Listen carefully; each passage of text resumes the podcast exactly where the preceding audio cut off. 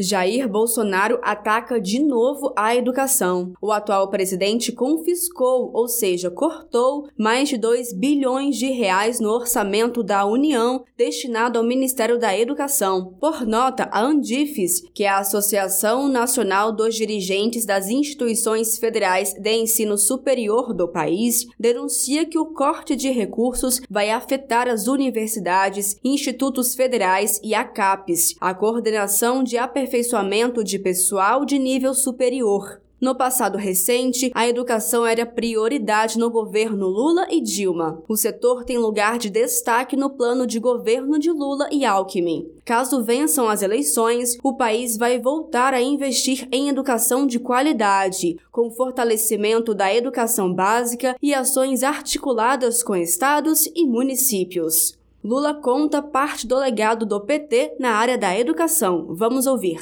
Nós fizemos 18 universidades novas, 178 campos, além de termos feito em apenas 13 anos cinco vezes mais escolas técnicas do que a elite brasileira fez em 400 anos. ProUni, FIES, SISU, Enem e outras políticas públicas foram criadas no governo do PT Lula promoveu uma verdadeira revolução na educação brasileira, tanto no acesso como na qualidade do ensino, com Fernando Haddad como ministro da Educação. Haddad narra uma história que só foi possível com os investimentos da gestão petista.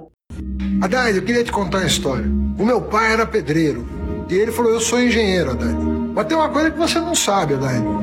Falei para você que meu pai era pedreiro, né? Mas meu pai for se formou junto comigo engenheiro. Eu me emociono só de lembrar. De Brasília, Thaisa Vitória.